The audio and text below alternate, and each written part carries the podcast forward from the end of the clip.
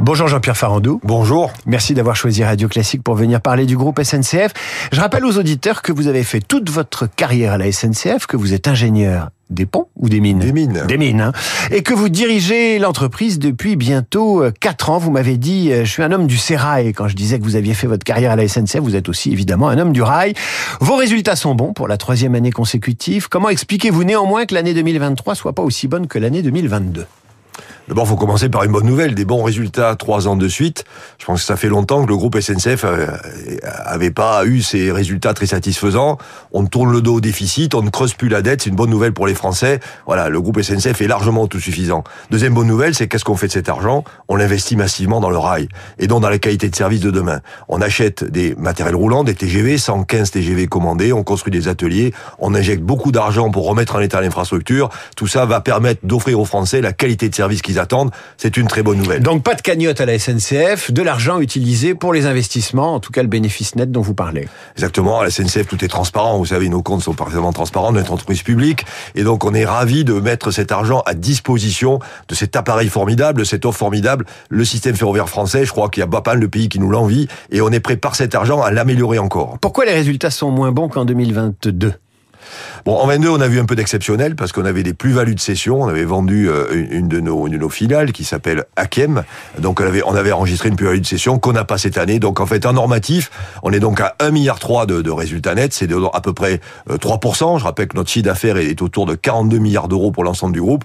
Un résultat de 3%, c'est tout à fait correct. C'est ce qu'il nous faut. Hein. Il faut bien dégager du résultat pour poursuivre cet effort d'investissement dans la durée. Nous estimons que nous avons maintenant une situation économique équilibrée avec une dette qui se stabilise à 24 milliards d'euros. Quand on la compare à notre, à notre EBITDA qui est de 6,4, on a des ratios de solvabilité qui sont satisfaisants. La réforme de 2018 marche. Le, la SNCF n'est est endetté à un niveau correct et équilibré. 24 milliards, c'est le 24 chiffre. milliards de dettes, effectivement. Et vous remboursez combien chaque année? Bah, ça dépend des taux, voilà. Mm. Donc ça va dépendre des taux. Là, les taux ont un peu augmenté, mais nous, de toute manière, on, a, on, on, on, se couvre, on se couvre sur le long terme. On a toute une ingénierie financière qui nous permet d'optimiser la dette. Donc de ce côté-là, je veux dire, tout ça est très très bien organisé. Donc on a voilà des comptes équilibrés qui nous permettent, je le redis, d'investir massivement. Quelques chiffres spectaculaires cette année en 23, euh, enfin l'année dernière en 23, plus de 10 milliards d'euros d'investis dans l'ensemble du ferroviaire. Et, et pour 24, on pense peut-être battre les records avec 11 milliards d'euros investis. Tout ça, c'est de très très bonnes nouvelles. Ces investissements massifs vont permettre d'offrir aux Français euh, le service ferroviaire dont, dont, ils ont besoin. À combien vous estimez le coût des grèves en 2023 qui a aussi un peu plombé les résultats, j'imagine? Oui, alors ça, sur, ça on l'a vu à la fois sur notre chiffre d'affaires et, et, et, sur notre notre EBITDA, sur notre marge. Effectivement, on a eu à subir ben, la grève liée à la réforme des retraites. Ça, on n'y pouvait pas Mhm. grand-chose à la SNCF. C'est un mouvement national qui emportait tous les secteurs. On estime que cette grève nous a coûté 450 millions d'euros à peu près de, de baisse de chiffre d'affaires. C'est plus que ce que j'ai lu dans la presse. hein. J'ai lu 350 millions. Alors Voilà. 350 millions d'euros, j'allais y venir, c'est l'impact sur la marge, sur les bidas. Voilà, donc effectivement, euh, si on n'avait pas eu cette grève, ben, nos résultats auraient été encore meilleurs. J'aimerais, Jean-Pierre Farandou, président de la SNCF, que vous nous expliquiez, euh, et que vous expliquiez surtout à nos auditeurs, qui sont pas des as de la gestion, hein, comment vous avez rétabli les grands équilibres financiers de la SNCF en, euh, en 3-4 ans. Euh, quelle est la méthode? Alors, y a, le- le- les gens savent, hein, on, on taille dans les coûts, on fait autrement, euh, on met en place un dialogue social, euh, on recrute différemment, on rémunère différemment, on maîtrise la masse salariale. Quelle est votre méthode à vous? Comment vous avez fait? Bah, la méthode, elle est simple. hein, Je commence, tout le monde peut le, peut le comprendre. D'abord, nous, ce qui est important, c'est la top line, c'est le chiffre d'affaires. On a beaucoup augmenté le chiffre d'affaires en, en, en 4 ans, euh, de plus de 5 milliards d'euros. À la fois le voyageur, il y a un engouement sur le voyageur formidable. On l'a vu encore l'année dernière. Le TGV bat des records, les trains régionaux battent des records. Keolis aussi, il faut aussi mentionner. euh, le groupe est vaste. On a une très belle filiale de transport public en France et dans le monde. Donc tout le voyageur a poussé très fort et a concouru à augmenter le chiffre d'affaires. Notre notre grande filiale que nous avons, c'est Geodis, qui est une filiale spécialisée dans la logistique internationale. Elle a aussi connu de très belles années en termes de progression de chiffre d'affaires. Donc le chiffre d'affaires a beaucoup augmenté. Ensuite, les charges, on les a tenues. On les a tenus, on a des plans de performance euh, serrés. Par exemple, l'année dernière, on a fait un plan de performance dans le groupe de 700 millions d'euros. Mais quand vous avez le chiffre d'affaires qui augmente et les charges qui sont tenues, vous améliorez votre marge. Je vous arrête 30 secondes parce que c'est euh, c'est compliqué de tenir l'évolution des charges dans un grand groupe. Comment on serre les boulons sans donner euh, l'impression au personnel qu'on fait des économies de bout de chandelle? Et puis vous dites on a maîtrisé les charges, mais les charges salariales elles augmentent à la SNCF quasi structurellement. Alors la maîtrise des charges, bah, vous avez vous avez trois trois grands volets. Vous avez d'abord le volet industriel, euh, réingénierie des processus industriels, robotisation, euh, automatisation, digitalisation. La technologie vous permet de produire euh, moins cher. Voilà, donc introduction massive de la technologie. On y travaille d'ailleurs. On est en train de regarder comment l'intelligence artificielle, par exemple, va nous permettre d'accroître notre maintenance prédictive, c'est-à-dire intervenir avant que les pannes n'arrivent, ce qui est très bon pour la qualité de service et qui réduit les coûts, puisque vous n'intervenez qu'uniquement sur l'organe qui a besoin d'être réparé. Ça veut dire qu'en fait, les machines les équipements sont aujourd'hui connectés. Ils envoient des indices de panne qui vous permettent d'anticiper et d'optimiser le coût des réparations. Exactement. Par exemple, sur les dernières séries de matériel qui roulent en banlieue Île-de-France, vous avez des capteurs partout. Donc, quand vous observez de la vibration sur certaines pièces ou une montée en température, ça veut dire que là, il y a les indices qu'une panne pourrait arriver. À ce moment-là, vous intervenez uniquement sur l'organe du train considéré. Alors qu'avant, on avait la maintenance préventive, c'est tous les trains avec des cycles prédéterminés qu'on maintenait. Vous voyez, donc, vous voyez, c'est un énorme écart. Vous passez de toute la flotte a uniquement une rame et encore un organe sur la rame. Donc des réductions de coûts de maintenance et pour autant une meilleure qualité de service. Alors il y a l'inflation qui euh, grève les coûts évidemment et puis il y a l'évolution de la masse salariale. Là encore, il faut une méthode pour éviter que ces coûts euh, s'envolent. Comment faites-vous? Bon, d'abord, la masse salariale, je veux le dire, euh, enfin, ça renvoie à, la question du partage de la valeur, de l'association des personnels aux bons résultats. Moi, j'y suis favorable. Euh, je suis parfaitement conscient que les bons résultats que j'indique, ils sont le fruit du travail des cheminots, et donc moi je suis pour qu'il y ait une association des cheminots à ces bons résultats. Comment on a fait? On a, en fait aidé les cheminots à, la crise du pouvoir d'achat euh, sur l'inflation, puisqu'en trois ans, notre masse salariale a augmenté d'un milliard et demi, soit environ 20%. Donc en moyenne, l'argent consacré à la rémunération des cheminots a augmenté de 20%, alors que l'inflation était entre 13 et 14%. Donc en moyenne, on a fait même mieux que l'inflation. Donc le premier effort que nous avons fait, c'est en mettant l'accent sur les salaires. Et d'ailleurs l'année dernière, lors de la négociation annuelle obligatoire, ben, on a eu deux syndicats qui ont signé un accord. Donc on prouve bien qu'on a réussi à trouver une convergence autour des salaires. Je vous arrête 30 secondes pour qu'on comprenne bien. Euh, comme vous planifiez beaucoup à la SNCF, vous planifiez l'évolution de la masse salariale, vous anticipez euh, des résultats, vous réfléchissez au partage de ces résultats avec le personnel, le partage entre investissement et évidemment rémunération des personnels. Euh, donc ce qui veut dire que vous arrivez en négociation avec une idée de ce que vous allez distribuer en matière de masse salariale en plus, ce qui permet d'avoir un relatif consensus ou alors euh, bah, ça coince à chaque fois et c'est toujours ce jeu de rôle qu'il y a en France entre organisation syndicale et direction. Comment vous dépassez ça? Bah, D'abord, il y a deux équilibres à trouver. Le premier équilibre, vous l'avez mentionné, c'est entre l'économique et le social. dont l'économique doit tenir compte du social et de la satisfaction des attentes des, salariés, notamment en matière de rémunération. Mais l'inverse marche aussi. Il faut que le social tienne compte de l'économique. On peut pas aller n'importe où et atteindre des sommets. Il y a bien aussi une capacité à garder de l'argent pour l'investissement. Donc moi, mon travail, mon devoir presque, c'est de trouver cet équilibre entre investissement pour le futur de l'entreprise, pour l'emploi de demain, pour la filière ferroviaire en France et pour la qualité de service des Français. Et de notre côté, argent consacré à la des salaires. Je pense qu'on l'a trouvé avec l'effort que nous avons fait ces trois dernières années. Je le, je le redis, hein, 20% d'augmentation de la masse salariale en trois ans. Je pense qu'on a trouvé cet effort. Et puis deuxièmement, il y a aussi euh, quelque chose à, laquelle je tiens, c'est la cohésion sociale. Je suis très attentif à ne pas écouter que des revendications de certaines catégories de personnel mhm. et d'avoir une approche sociale qui concerne tous les cheminots. Je pense qu'en termes d'équité sociale et de cohésion sociale, c'est important que ce principe aussi soit, soit mis en place dans les négociations que nous pouvons avoir avec les organisations syndicales. Vous avez le sentiment qu'ils évoluent, ces syndicats, face à vous, dans leur façon de négocier, dans leur façon de prendre en compte leurs propres intérêts évidemment, mais ceux de l'entreprise, ou euh, finalement la grève à la SNCF est quelque chose d'inéluctable, ce que vous avez regretté dans la presse tout récemment D'abord, je voudrais dire que j'ai besoin d'organisations syndicales représentatives. Il y a 150 000 salariés dans la partie ferroviaire du groupe. Je peux pas travailler en direct avec 150 000 personnes, c'est impossible. Il y a quatre organisations syndicales représentatives. Elles sont nécessaires pour trouver ces équilibres et ce dialogue. Après, ce que je demande aux organisations syndicales, c'est de réguler quelque part les revendications. Si on me remonte en direct et, sans travail préparatoire des revendications inaccessibles au plan économique comme au plan réglementaire, ça peut pas marcher. Donc chacun est dans son rôle, chacun a sa responsabilité. Ça marche au fond pas si mal que ça à la SNCF. Les organisations syndicales sont responsables, ont bien sous souci de travailler pour l'ensemble des cheminots. Et vous savez, je leur ai tendu une main, j'ai tendu la main pour une plateforme de progrès social. Mhm. Dans les deux mois, les trois mois qui viennent, il y a beaucoup de sujets sur la table, de manière ordonnée, de manière structurée, pour apporter des réponses aux attentes exprimées par tous les cheminots. Il n'y aura pas de chantage aux Jeux Olympiques, cette tentation de bloquer euh, avant les, Jeux Olympiques qui vont euh, euh, créer une énorme augmentation de la charge pour le, pour le transport de voyageurs Moi, vous savez, je vais beaucoup sur le terrain pour euh, pour voir comment ça se passe. J'y vais presque une fois par semaine sur le terrain. Et, et, et, et ma thématique de début d'année 24, c'est bien sûr les Jeux Olympiques. J'ai vu la gare du Nord, j'ai vu l'école de formation de la surveillance générale, j'ai vu des grands ateliers du matériel. Tout le monde est à bord pour réussir ces Jeux Olympiques. L'encadrement opérationnel se préparer, anticiper. Les Spinots ont envie que ça marche. Donc moi, je suis convaincu qu'il y a une vraie envie des Spinots partout en France de participer à cette fête. Euh, n'oublions pas que le monde entier va regarder la France et les Spinots, ils ont envie d'être utiles à la France et aux Français. Donc moi, très confiant dans notre capacité à réussir les Jeux Olympiques. Jean-Pierre Farandou est l'invité de la matinale de Radio Classique. Il est président de la SNCF.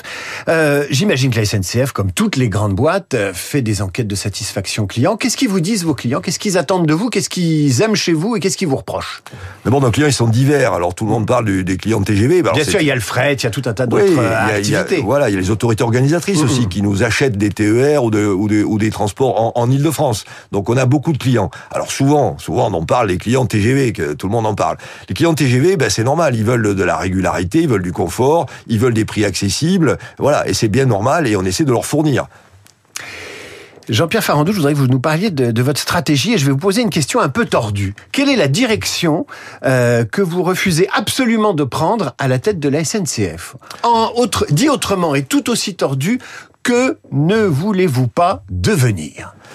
Oui, c'est une question, c'est une bonne question. Euh, bon, je vais dire moi ce que je veux de rester ou devenir. Hein, ça sera ma réponse à, votre question un peu tordue. Je vais la détordre. Mm, mm, mm, moi, ce que je veux, c'est qu'on reste fidèle à notre ADN antigène. On est, on est issu du service public. On doit garder le sens de l'intérêt général, de l'utilité aux Français. Alors bien sûr, en tant qu'entreprise, on doit équilibrer nos comptes et gagner de l'argent pour le réinvestir. Parce que je le répète, je le répète, on réinvestit tout. Mais je pense au fond, il faut garder cet ADN d'être utile aux Français, d'être utile au territoire, d'être utile à une filière ferroviaire. Voilà, d'avoir un supplément d'âme. Voilà, on est une entreprise publique, on appartient à l'État, on appartient aux Français et on est là pour rendre service. Le TGV reste un service public parce qu'il a de plus en plus une stratégie commerciale assez euh, agressive.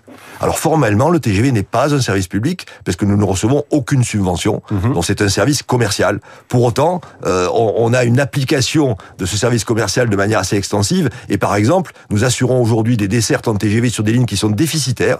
Donc si on était un service commercial pur et dur, on serait en droit de se demander est-ce qu'il faut poursuivre ces services Eh bien oui, nous le faisons.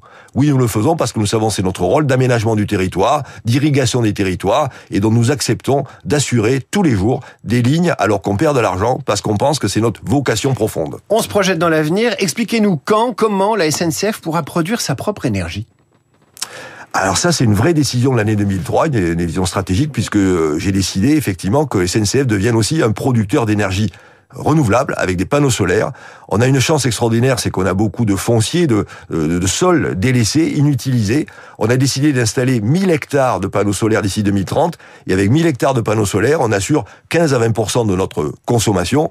Et moi, ma vision, elle va au-delà. Je pense qu'en 2050, les 1000 hectares peuvent devenir 10 000 hectares. Et avec 10 000 hectares, nous serons autosuffisants. Vous allez les mettre où, les panneaux solaires, qu'on ait une idée, euh, qu'on se représente de façon spatio-temporelle où ils seront? Alors, on a beaucoup de, de cours industriels non utilisés. On a aussi tous ces terrains le long des voies ferrées. Uh-huh. C'est énorme. Donc, euh, au total, d'ailleurs, la SNCF a 100 000 hectares disponibles. Alors, parfois, ces hectares sont pas très bien organisés. Mais en fait, on voit bien que 1000 hectares, c'est déjà, ils sont trouvés. On sait où ils sont. Les 10 000 me semblent accessibles. Et le fait qu'on soit autosuffisant, d'abord, ça veut dire qu'au plan économique, nous serons plus dépendants de, l'aléa des, des, des, des, prix de vente de, de, de l'énergie électrique. Et deuxièmement, nous sommes aujourd'hui le principal consommateur d'électricité. En se retirant du marché, en termes de souveraineté énergétique pour le pays, c'est très important. On rend service au pays en produisant nous-mêmes notre propre électricité. Attention à pas vous faire piquer vos panneaux solaires parce qu'il faudra les surveiller. Si vous en mettez tout au long des, voies, il va falloir les surveiller parce que ça coûte cher les panneaux solaires. Jean-Pierre Farandou, 23 000 personnes recrutées l'an dernier, si j'ai bien lu les documents.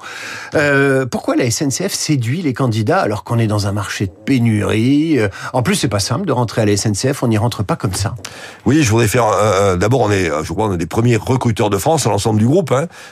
si on regarde les CDI pour l'ensemble du groupe, c'est 17 000 contrats à durée indéterminée. Et si on fait un zoom sur le ferroviaire, qui souvent intéresse le, plus les auditeurs, c'est 8 300 recrutements, 8 300 personnes à qui la SNCF a proposé un contrat à durée indéterminée. Moi, je pense qu'il y a de l'attrait pour la SNCF, quoi que certains en disent, parce que d'abord, les métiers sont passionnants. Il y a des vrais contenus. Conduire un train, entretenir les TGV, euh, tenir un poste d'aiguillage pour assurer la sécurité des circulations. Il y a un vrai sens, il y a un vrai contenu à ces métiers. Deuxièmement, quand on choisit de rentrer à la SNCF, on, on sait qu'on travaille pour une mobilité durable durable. Euh, prendre le train, euh, c'est protéger la planète. Et on sait que les jeunes générations sont très attirées par, par tout ça. Troisièmement, il y a un esprit de collectif et de camaraderie. Voilà, c'est sympa la SNCF. Les gens, non, c'est vrai, euh, il faut pour le pour le savoir, il faut être dedans. Ça fait Moi, je quoi peux vous dire. 40 ans que vous y bossez? Ça fait plus de 40 ans que j'y travaille. J'ai fait plein de métiers à la SNCF. J'ai appris à conduire les trains au, au démarrage de ma carrière. J'ai tenu des postes aiguillages. J'ai été Vous chef savez de conduire gare. un TGV Je ne sais plus conduire un train, mais à l'époque, je Vous le savais. su. Je l'ai su. J'ai passé les examens, les mêmes examens que les conducteurs. Jean-Pierre Farandou, euh, vous arrivez au terme de votre premier mandat.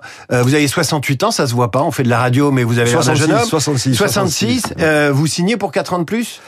Alors, écoutez, c'est pas une décision qui m'appartient, mais vous sentez La bien- motivation vous La appartient. motivation est là et vous voyez bien que je m'inscris dans le long terme. Voilà, donc euh, écoutez, si je suis choisi pour continuer, j'en serai ravi, mais je le redis, c'est une décision qui ne m'appartient pas. J'ai une dernière question. Est-ce que vous rêvez d'un concurrent sérieux? Un concurrent à la SNCF qui accélère le changement? Parce que quand il n'y a pas de concurrent, c'est plus lent. Si vous aviez des vrais concurrents, pas des petites compagnies qui prennent un bout de rail, etc., comme ça, mais un vrai gros concurrent, est-ce que ça irait pas plus vite le changement à la SNCF Bah, D'abord, des concurrents, on en a. hein. Je pense que c'est plus euh, théorique maintenant. hein. Je rappelle que sur la grande vitesse, nous avons deux concurrents. Nous avons Trenitalia, dont nos, nos équivalents italiens, Mhm. les chemins de fer italiens, et on a Renfe, les chemins de fer espagnols. Ils sont déjà là. hein. Ils, ils- ils opèrent des services à grande vitesse tous les jours. Ça, c'est la concurrence pour la, pour, la, pour la grande vitesse. Mais on a aussi la concurrence dans les, dans les, dans les transports de la vie quotidienne. Il y a tout un tas d'appels d'offres qui se mettent en place, qui sont organisés par les régions, qui sont organisatrices de la mobilité en région, ou par Île-de-France Mobilité en Île-de-France. Donc on est confronté à des concurrents. Écoutez, les concurrents sont là. Euh, moi, j'ai deux réactions en tant que responsable du système ferroviaire français.